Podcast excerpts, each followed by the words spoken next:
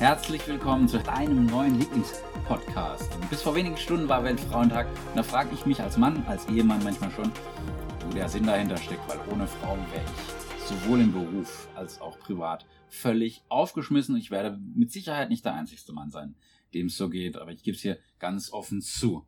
Nun, deswegen heute ein Frauenthema, ein ganz, ganz brisantes Frauenthema, PMS, das prämenstruelle Syndrom. Das PMS bezeichnet komplexe, körperliche und auch emotionale Beschwerden im Zusammenhang mit dem Zyklus. Und diese Beschwerden, die können vier bis 14 Tage vor dem Eintreten der Regelblutung bei der Frau auftreten. Und mit Beginn der Regel hören die dann Gott sei Dank auf, sind aber wirklich unzählige Frauen, die davon betroffen sind. Im gebärfähigen Alter sind so in etwa 10 Prozent. Das ist zumindest das, was die Statistiken hergeben. Wenn ich jetzt aber hier mal ein bisschen aus dem Nähkästchen, aus dem Apothekenalltag plaudern darf, dann sage ich, liegt die Quote bei mindestens 75 Prozent aller Frauen.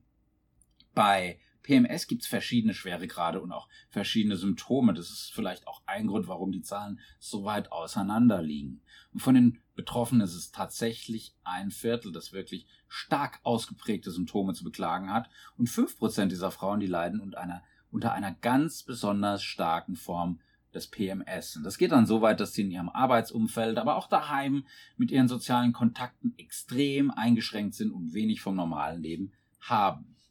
Das sind die verschiedensten Symptome, die du dir vorstellen kannst. Und die sind natürlich fies, wie Magen-Darm-Beschwerden, Übelkeit, Durchfall, Kopfschmerzen, Rückenschmerzen. Dann kommen dann auch noch Hautveränderungen dazu. Du hast Wassereinlagerungen im Gewebe, das drückt dann auf die Nerven und dass du dann sensibel wirst auf Reize, dass du dann Migräne bekommst, ist nicht verwunderlich. Es gibt aber auch dann die Antriebslosigkeit oder tatsächlich auch Hyperaktivität. Das kannst du dir aber dann auch nicht aussuchen. Es gibt depressive, es gibt aber auch manische Stimmungen, es gibt Aggressivität, Reizbarkeit und ganz schlimm ein stark vermindertes Selbstwertgefühl. Und dann, was die allermeisten natürlich stört, sind die Appetitschwankungen. Ganz oft beobachtet man hier einen gesteigerten Appetit, besonders ja auf kohlenhydratreiche Nährstoffe, Schokolade, ja, Schokolade zum Frühstück, das Frustessen. Und dass dann natürlich noch mehr Wassereinlagerungen kommen, dass das Hautbild noch schlechter wird, das ist äh, dann eine ganz logische Konsequenz. Die prämenstruelle dysphorische Störung, also die schwere Form von PMS, die wurde tatsächlich in die Liste der seelischen Erkrankungen aufgenommen. Somit ist zumindest sichergestellt, dass hier ein bisschen mehr von den Ärzten verordnet werden können für die Patientinnen. Die genauen Ursachen, wir befinden uns tatsächlich im Jahr 2020, aber die genauen Ursachen von PMS sind immer noch nicht geklärt. Und da ist es dann natürlich nicht verwunderlich, dass die Betroffenen nochmals mehr genervt sind, als sie es eh schon sind. Und gleichzeitig kann man hier beobachten, dass hier sehr, sehr viele sinnlose Sachen, einfach Apps oder Nahrungsergänzungsmittel im Besonderen auf bestimmten Partys zu Hause weiterempfohlen werden. Ähm, Nahrungsergänzungsmittel, die noch nicht mal ihren Namen wert sind, die dann von fachfremden Leuten angetrieben durch eine Provision im erfolgreichen Zweitberuf im Abo verkauft werden. Ähm, da gibt's mehrere Firmen, mehrere schwarze Schafe, aber werd doch bitte hellhörig, wenn dir jemand Gesundheit verkaufen will, der nicht danach aussieht oder der vielleicht nicht äh, die Ausbildung dazu hat. Zurück zu PMS. Die Beschwerden, die treten nicht in der ersten Zyklushälfte mit der Regelblutung und der Follikelreifung auf, sondern eben nur in der zweiten Zyklushälfte, wo eben die Gelbkörperreifung stattfindet. Und der Zeitpunkt zwischen Eisprung und Eisetzen der Regelpunkt ist das. Wenn du jetzt Medikamente bekommst, die den Zyklus verhindern oder vielleicht auch eine bestimmte OP gehabt hast, dann bleiben die Beschwerden für das PMS natürlich aus kommen wir jetzt mal ganz konkret zur zweiten Zyklushälfte. Da wird das Gelbkörperhormon Progesteron hergestellt und gleichzeitig fällt hier die Ausschüttung von Östrogenen ab, die geht in den Keller und zu diesem Zeitpunkt steigt eben leider die Neigung zum PMS und es bedeutet ganz konkret schmerzhafte Schwellungen an den Brüsten durch Wassereinlagerungen im Gewebe, in den Händen und in den Füßen. Eine rein seelische Ursache für PMS kann durch Forschung zumindest weitgehend ausgeschlossen werden. Wenn du natürlich dazu neigst, wenn du familiär betroffen bist, dass du eher mal äh, seelische Erkrankungen bekommst, dann kann es natürlich PMS oder PMDS stark negativ beeinflussen. Es gibt aber auch noch etliche weitere Faktoren, die PMS wahrscheinlicher machen oder auch noch beschleunigen und die solltest du natürlich kennen. Das können nämlich ganz vornehmlich Schilddrüsenprobleme sein. Deswegen solltest du auch immer regelmäßig zum Arzt gehen und zumindest wissen, dass deine Schilddrüsenwerte normal sind. Du musst ja nicht auswendig können. Das ist relativ äh, sinnbefreit, aber wenn du einfach keine Probleme hast und deine Werte in Ordnung sind, dann ist ja gut. Hm? Ich möchte hier einfach, einfach nochmal ganz konkret hinweisen, dass ich auf meinem YouTube-Channel etliche Videos zum Thema Schilddrüse habe. Da gibst du einfach ein Jan Reuter an Schilddrüse und dann findest du ein paar richtig gute Videos. Neben der Schilddrüse kann es auch einen Prolaktinüberschuss geben. Nächster Punkt ist dann natürlich der Genuss von Nikotin, also Rauchen, aber leider auch Kaffee, Energy Drinks und alles, wo viel Koffein drin ist, das kann die Symptomatik verstärken. Und dass sich hier ein schlechter Schlaf oder ein Bewegungsmangel, da wenn du nur auf der Couch rumhängst, sich negativ auf dein Befinden auswirkt, das versteht sich natürlich von selbst.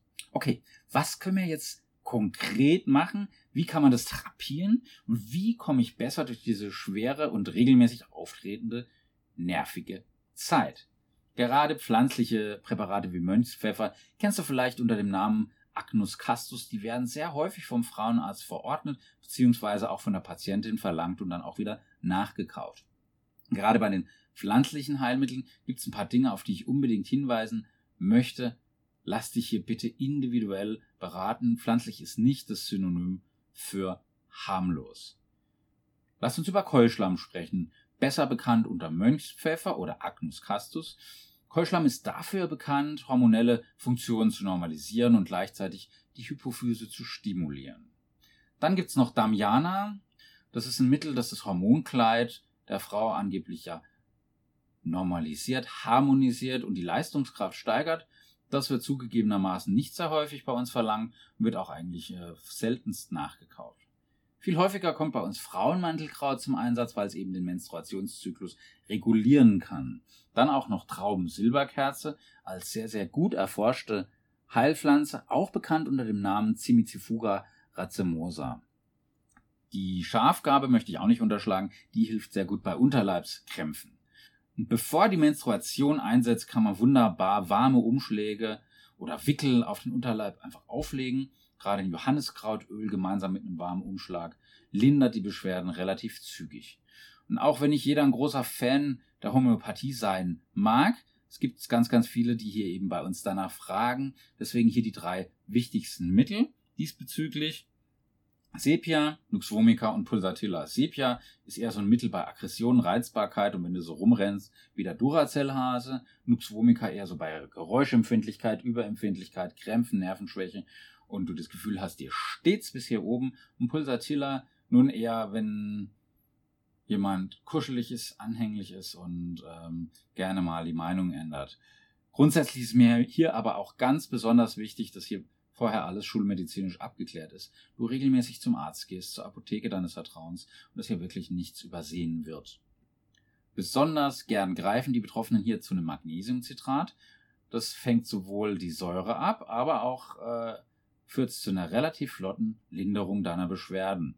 Solltest du kein Nahrungsergänzungsmittel einnehmen wollen, dann findest du Magnesium natürlich in Bananen. In Bananen findest du auch sehr viel Serotonin, was super ist. Aber du kannst auch Zitronen nehmen, du kannst Nüsse nehmen, Feige oder auch die Grapefruit. Aber bei der Grapefruit bitte ähm, Sorgfalt walten lassen, weil das hat einfach unzählige Wechselwirkungen mit ganz, ganz vielen Arzneimitteln, insbesondere mit der Pille und mit Psychopharmaka und HIV-Medikamenten.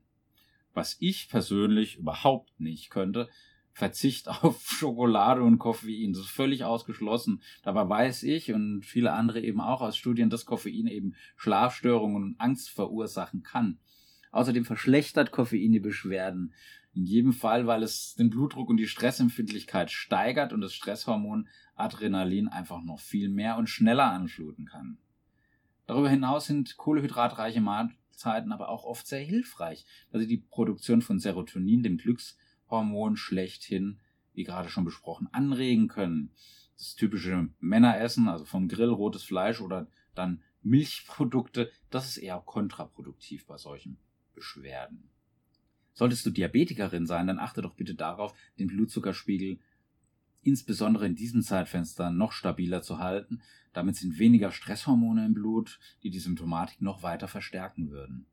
Es gibt aber auch Patientinnen, die eben Psychopharmaka brauchen. die dafür sorgen, dass du mehr äh, Serotonin im synaptischen Spalt, also in der Birne hast.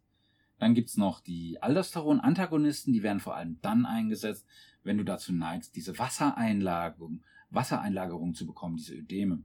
Es gibt auch noch weitere invasive Therapiemaßnahmen, aber das ist dann schon sehr, sehr tricky.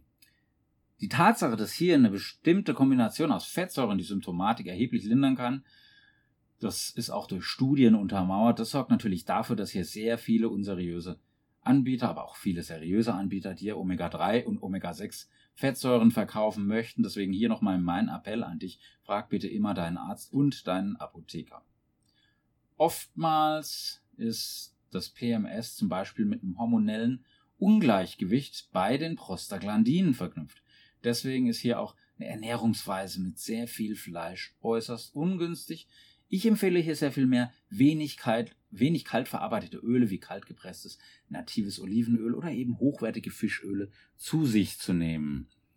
Darüber hinaus empfehle ich immer, dass sich PMS-Betroffene auf mögliche bislang noch nicht diagnostizierte Erkrankungen ähm, untersuchen lassen. Also gerade Abwehrsystem, Immunabwehr, aber auch die Schilddrüse, aber auch Pilzinfektionen. Und natürlich, ja, wenn du rauchst und mit dem Gedanken spielst, aufzuhören, dann ist jetzt ein fantastischer Zeitpunkt dafür. Leider muss ich feststellen, dass es nur sehr wenige Forschungsarbeiten zum Thema PMS und PMDS gibt. Deswegen hier zum Schluss nochmal sechs Tipps, die dir die Tage vor den Tagen etwas leichter machen sollen. Punkt Nummer eins. Gegen fast alle PMS-Symptome ist ein Kraut gewachsen. Und der bereits erwähnte Mönchspfeffer ist das Mittel mit den allermeisten Fällen, ähm, wo es zur Anwendung kommt, auch wirklich hilft. Bei manchen Frauen hilft es nicht sehr gut.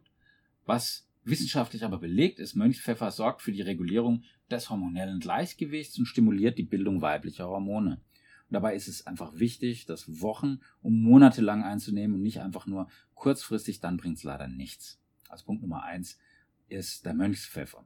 Dann Punkt Nummer zwei. Da vor der Periode der Östrogenspiegel absinkt, wird der Körper aus dem Gleichgewicht gebracht. Deswegen ist Sport hier eine fantastische Methode, um die Hormone zu regulieren, aber auch gleichzeitig deine Stimmung anzuheben und ein gutes Körpergefühl, was so wichtig ist, ein gutes Körpergefühl zu bekommen. Am besten wird hier natürlich ein regelmäßiges Ausdauertraining wirken. Das muss auch nicht wirklich intensiv sein. Aber wenn du dich dafür nicht fit genug fühlst, dann probier es einfach mal mit Yoga aus. Und, aber wirklich nur, wenn du Lust hast, wenn ihr beide Lust darauf habt, dann äh, kann Sex auch sehr entspannend sein und den Unterleib locker machen. Punkt Nummer drei. Unbedingt das richtige Essen. Wenn du in diesen kritischen Tagen natürlich deinen Heißhunger mit Chips und Süßigkeiten stillst, dann hast du einen sehr stark schwankenden Blutzuckerspiegel und das ist hier nicht wirklich nicht angebracht. Nimm lieber komplexe Kohlenhydrate zu dir. Die machen erstens mal länger satt. Du hast auch nicht diese Gewichtsschwankungen. Und ähm, der Blutzuckerspiegel, der schwankt nicht so doll. Ich empfehle dann immer noch Vitamin B6, weil das die Östrogenüberschüsse abbaut. Dann nimmst du noch Magnesiumcitrat in vernünftigen Mengen zu dir. Calcium aus Milch Milchprodukten sollte ausreichen. Noch viel wichtiger für mich ist dann allerdings Vitamin D. Das bildet sich bei Tageslicht draußen, wenn du zumindest ein T-Shirt anhast, oder du nimmst es einfach ein. Das ist hier extrem hilfreich. Punkt Nummer vier, man kann sich selbst auch massieren. Du kannst hier zum Beispiel einen Trick aus der Kinesiologie verwenden. Lege deine rechte Hand auf die Stirn, lege die linke Hand an den Hinterkopf und halte einfach durch. Es hilft erstaunlicherweise sehr, sehr gut. Kannst aber einfach auch die Ohrmuscheln von oben nach unten massieren also nicht das Ohr ab, abrupfen, aber die Ohrmuschel von oben nach unten massieren, das nennt man dann Akupressur. Punkt Nummer 5. Ich empfehle einfach sehr, sehr gerne Wickel, die den verkrampften Bauch sehr beruhigen können. Mach doch einfach ein Aromawickel mit drei Tropfen, drei Tropfen Melissenöl oder drei Tropfen Lavendelöl, leg den kurz in die Mikrowelle oder tauch den einfach in warmes Wasser, bring den aus, leg den auf den Bauch und entspann dich. Das tut so unglaublich gut. Punkt Nummer 6, was du auch machen kannst. Natürlich nur in Rücksprache mit deinem Arzt. Das ist mir hier ganz, ganz wichtig. Am besten mit deinem Frauenarzt. Du kannst, wenn du unter PMS leidest, heutzutage die Pille bis zu einem halben Jahr ohne Pause durchnehmen. Dann erübrigt sich auch die Symptomatik. Und darüber hinaus besteht einfach die Möglichkeit, dass der Frauenarzt ein Gelbkörperhormon verordnet, das dann einfach dieses Hormonchaos nivelliert oder ausbalanciert. Und das nimmt man dann einfach in der zweiten Zyklushälfte ein. Wenn du spezifische Fragen hast oder auch ganz banale Fragen, komm doch einfach auf mich zu, schreib mir eine persönliche Nachricht. Ich werde ganz, ganz zügig antworten und hoffe, dass da was Sinnvolles für dich dabei ist. Ich gehe fest davon aus. Ich kann mich persönlich an keinen Tag in den letzten 15 Jahren in der Apotheke erinnern, an dem ich nicht eine Kundin mit PMS gesehen hätte. Wenn dir dieser Podcast gefällt oder wenn dir mein YouTube-Kanal gefällt, ähm, dann freue ich mich einfach über deinen Kommentar, dann freue ich mich über dein Abo. Und wenn was dabei ist für deine Freunde, für deine Family, wenn da was dabei ist, was wichtig ist, was helfen könnte, dann lass sie einfach diesen Content einfach auch finden. Wenn du sagst, mir fehlt da noch das eine oder andere spezifische Thema, schreib mich an. Ich nehme mich dieses Themas an und ich denke auch hier, wenn wir was Angenehmes, Kurzes und Prägnantes produzieren. Ansonsten nochmal ein Hoch auf alle Frauen an dieser Stelle. Wir brauchen keinen Weltfrauentag, wir brauchen ein Weltfrauenjahr 24-7 forever, weil ohne die einfach überhaupt nichts funktioniert. Weil ohne die alles viel komplizierter ist, viel, viel langweiliger. Ja, in diesem Sinne, das war der Gesundheitstalk und hoffentlich dein neuer Lieblingspodcast. Mein Name ist Reuter, Jan Reuter. Wer mir ein Abo schenkt, darf Jan zu mir sagen, zieht den Mundwinkel nach oben. Love, Peace, Bye.